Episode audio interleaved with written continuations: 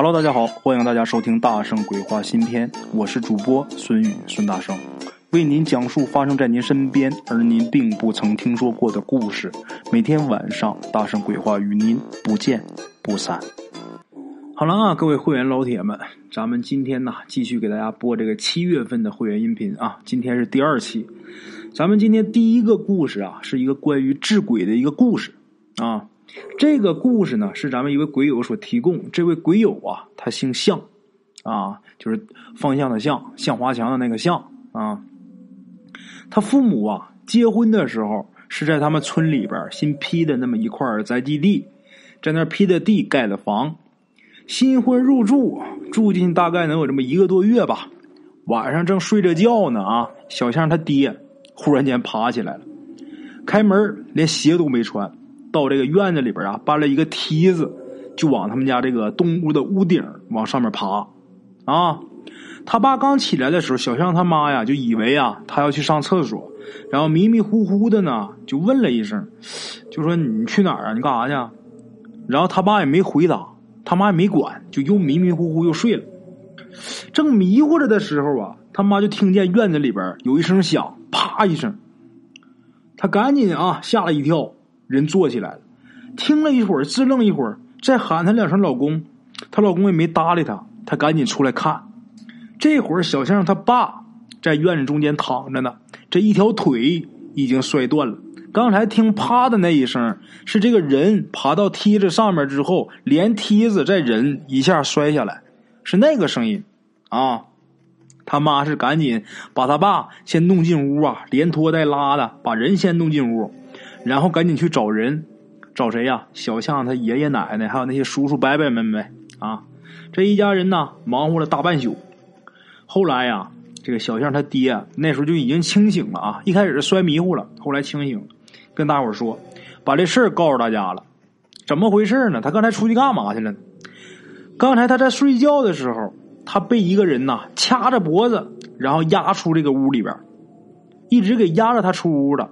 然后压着他上房，等他刚爬到这个梯子顶端的时候，这个人一脚又把他给踹下来。啊，小象他妈根本就没看见过，哪有第三个人呢？这时候他们家里边这些人啊，不管是小象的爷爷奶奶，还是他那些叔叔呃伯伯的，大家是统一口径，都说呀，一致都说见鬼了。啊，那咋办呢？见鬼了，他爷爷就说呀，去请他干大爷吧。就是小象小象他爸的干大爷，这个干大爷呢是跟这个小象他爷爷这俩人是拜过把兄弟儿，是住在离他们大概能有十几里以外吧。虽说十几里不远啊，但是他们这属于一个两县交界。他这个干爷爷啊是住在另一个县，归另一个县管他们的地方。这个干爷爷在那儿呢是开一小卖部啊。这个人呢既会治鬼又会治病，赶紧把他请过来。啊，很快这人就赶过来了。到这儿来之后，咱前面说他会治病，是先给接骨啊，会中医，把这骨头腿摔断了，先把这腿给接上啊。在路上的时候，小象他们家人就已经把这情况跟这个小象的干爷爷都已经说过了啊。到这之后接完骨，马上就把这罗盘给掏出来了，用这罗盘在屋里边转，没用多会儿功夫啊，也就是十来分钟，很快。就把这鬼给定位了，就定位在哪儿了，然后叫几个小伙子青壮年，说把这小象他爸给按住，按住之后，这老爷子从包里边拿出一根针，银针啊，哪儿都没什么特别的，但是这根针啊是在符水里边泡过的，拿着这根针就在小象他爸这个，呃，这个头部偏左边这个位置，就拿这针往下扎，啊，看着呀。很简单，就是慢慢往里扎。这小象他爸也没觉着疼啊，就有一点点疼，没觉着很疼。小象他爸当时还想呢，这也不咋疼啊，这干嘛找这么多人摁着我呢？等把这根针插进去之后，这老爷子掐诀念咒，然后猛的把这根针又拔出来了。这根针拔出来的时候。按小象他爸说的啊，就如同抽出一根骨头似的，哎呀，就疼他的几个大小伙子差点没按住啊！啊，这针往出拔的时候，就带出一溜紫血出来，这血呀，就溅到旁边这个墙上了，没多少溜很细啊，但是喷的很高，就溅在旁边的墙上了。这根针拔出来之后，鬼友他干爷爷就说没事了啊。打那以后，他们家还真没有什么事儿。那溜紫血呢，在墙上也都铲下去了。过了两年以后，有了咱们鬼友小象啊。小象是自打会走路，他就天天呐喜欢蹲在墙角，就站在墙角蹲着。后来家里人想起来，那个墙角就是撒上紫血的那个地方。但是当时谁都没想到，这孩子喜欢在墙角待着，跟那溜紫血有什么关系啊？又过了一段时间，这小象他学会说话了。学会说话之后，他就每天都喜欢在那个地方对着那面墙嘟嘟囔囔的，尤其是到了晚上，哎呀，这那嘟囔个没完。他爸呢就叫他回来睡觉，那可费了劲喽。当时大人也没在意。小象三岁的时候，小象他爷爷六十大寿，那他这干爷爷那肯定得来拜寿啊，是吧？进屋之后啊，一看别的小孩啊。都在一起玩，唯独只有小象自己站在墙角蹲着，然后小声说话，嘟嘟囔囔的啊。家里人也都见怪不怪了。鬼友他干爷爷就过来啊，摸着鬼友他头，就摸着小象的头啊，就跟他说，问他，你跟他说啥呢？这小象也没理他啊。一会儿喝酒的时候，小象他爷爷。就跟这个他干爷爷就提啊，就说呀，哎，你看我这孙子，也不知道怎么就爱对着墙说话。这小象他干爷爷就说呀，这是好事啊。那个鬼呀，上次那个鬼啊，我治住以后，他就被我定在那儿了啊。他定在这儿呢，反而能保佑你们一家有好运气啊。你们家这孩子跟他混熟了也好。这些话说完之后啊。吓得这一桌子人呐都听块了，都不敢吃了。哈哈！后来呀，这位干爷爷在他们一家人强烈的要求下呀，把这鬼给放走了。小象呢，自打这鬼放走之后啊，自己难过了好几天。从那以后啊，他再也不对着墙说话了。啊，好了啊，各位鬼友们，这是咱们今天的第一个故事啊。接下来呢，给大家讲咱们今天的第二个故事。这个故事呢，这个主人公啊。这哥们儿姓吴，啊，有这么一年暑假，他去那个呃，他一个中专的一个同学家里边他这同学的姥爷家是他这个同学邀请他去的啊，就是放假了，你来我姥爷家玩我现在在我姥爷家呢，他就去了。他这个同学姥爷家呀，是住在镇子上，那个镇子后边就是一片大山。对于这位姓吴的鬼友啊。他们这些平原的孩子来说，就是说一见着山，那简直是太好玩了。去那几天是天天几乎跟他的同学每天都是在山上玩到筋疲力尽才回家啊。在那地方啊，不但玩的好，而且吃的也好。鬼友他同学的姥爷那是变着法的给他们两个做各种的山珍野味啊。这货后来回来胖了十来斤，就在那待那么些天啊。这是后话。这货呀，也挺没出息的。怎么没出息的呢？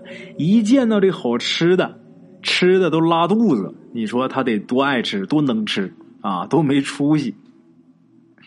这事儿啊，他吃拉肚子那天，他吃的是晚饭，晚饭吃多了，所以他闹肚子是在凌晨。他这人呢，还有点秀米，他觉得这事儿很丢人啊，就觉得自己吃东西吃多了，撑的显得像没出息似的。你想还不敢在这个鬼友他同学家里边啊上厕所，他就想跑出去上厕所。咱们这位姓吴的哥们儿啊，他说现在一想那时候也挺傻的。你说吃饭的时候狼吞虎咽的，那个没出息的样子，人家已经看见了。你这会儿谁会在意你上不上厕所呀？他还担心，觉得总跑厕所拉肚子让人笑话，一冲水人家都能听得到。这货是偷偷出去上厕所。他姥爷家啊，他们家这个大门是那种栏杆式的，很容易就能爬出去。他想上外边去上厕所去。这个他姥爷住那个镇子啊，并不大。他姥爷是住在这个镇子西头，姥爷家对门就是一个公厕，就是那种过去的老式的蹲坑式的公厕啊。这小吴呢，出来之后啊，眼睛适应了一会儿黑暗。那天呢，月色也不错啊，缓这么一会儿，就算是看得挺清楚的。就这么的，借着这个月光进了厕所。进厕所之后啊，那厕所里边的光又要暗一点啊。那个在外边的月光还挺亮，进来又暗了。小吴一进厕所，他就看见啊，这是这个么蹲坑最里边那个坑，看那儿蹲着一个人。当然啊，他以为是本地人晚上来上厕所，所以他也没有在意。自己呢也找了一个蹲坑蹲下了。过了一会儿啊，自己觉着舒畅了啊，这会儿才有心情啊看看东西。他就也没没好意思直接把头扭过去那么看人家，就这个目光斜视啊，这么看这个人，就觉得呀，这个人蹲那儿就给人一种很奇怪的感觉。什么感觉呢？看这个人的身形是一个成年的男人啊，一般蹲着解手，这上身呢，要么都是微微的这个头向前倾啊，或者身体向前倾，这头你或者是往上抬，或者是你低着头，但这人不是。这人一看就感觉这人这上身呐笔直笔直的，就这头部是正视前方。当时离得挺远，这五官是看不清的，但是看他头部这个轮廓就是正视前方，就很正啊，这么往前看。这位姓吴的鬼友呢，看着觉得奇怪啊。一会儿解完手之后啊，这人有强迫症，实在是按耐不住自己这个好奇心啊。他呢也不好意思直接过去跟人打招呼。他就假装低头找东西，嘴里边还嘟囔：“跑哪去了呢？”然后慢慢慢慢转，就转到这个男的的面前。他就觉得好奇呀，这男的为什么这么直挺挺的往前面看啊？他呢低着头，拿眼睛这么斜着瞟瞟这男人的表情，这脸是冲着自己脚下，但是这眼睛可是冲着这个男的。他想看这男的长什么样，想看这男的在看看什么。啊，他怎么这么奇怪？结果呢？当他看完之后啊，让他失望了。怎么的？这男的没有脸，他是后脑海朝前，后脑勺朝前。这位姓吴的鬼友啊，愣了一下，才反应过来啊，吓得是撒腿就跑。背后呢，就响起这个稀稀疏疏的声音，应该是那个人的笑声啊。他自己当时脑子一片空白，就是往回跑啊。他怎么跑回屋子，他自己都不知道。总之，没等他进屋之前，他就喊着他的同学以及同学的姥姥姥爷全跑出来了，急急忙忙的啊，全从屋里边撩出来，以为他被追杀了呢。等到他跟前，他上气不接下气把这事说完之后，把他的同学给吓得不轻。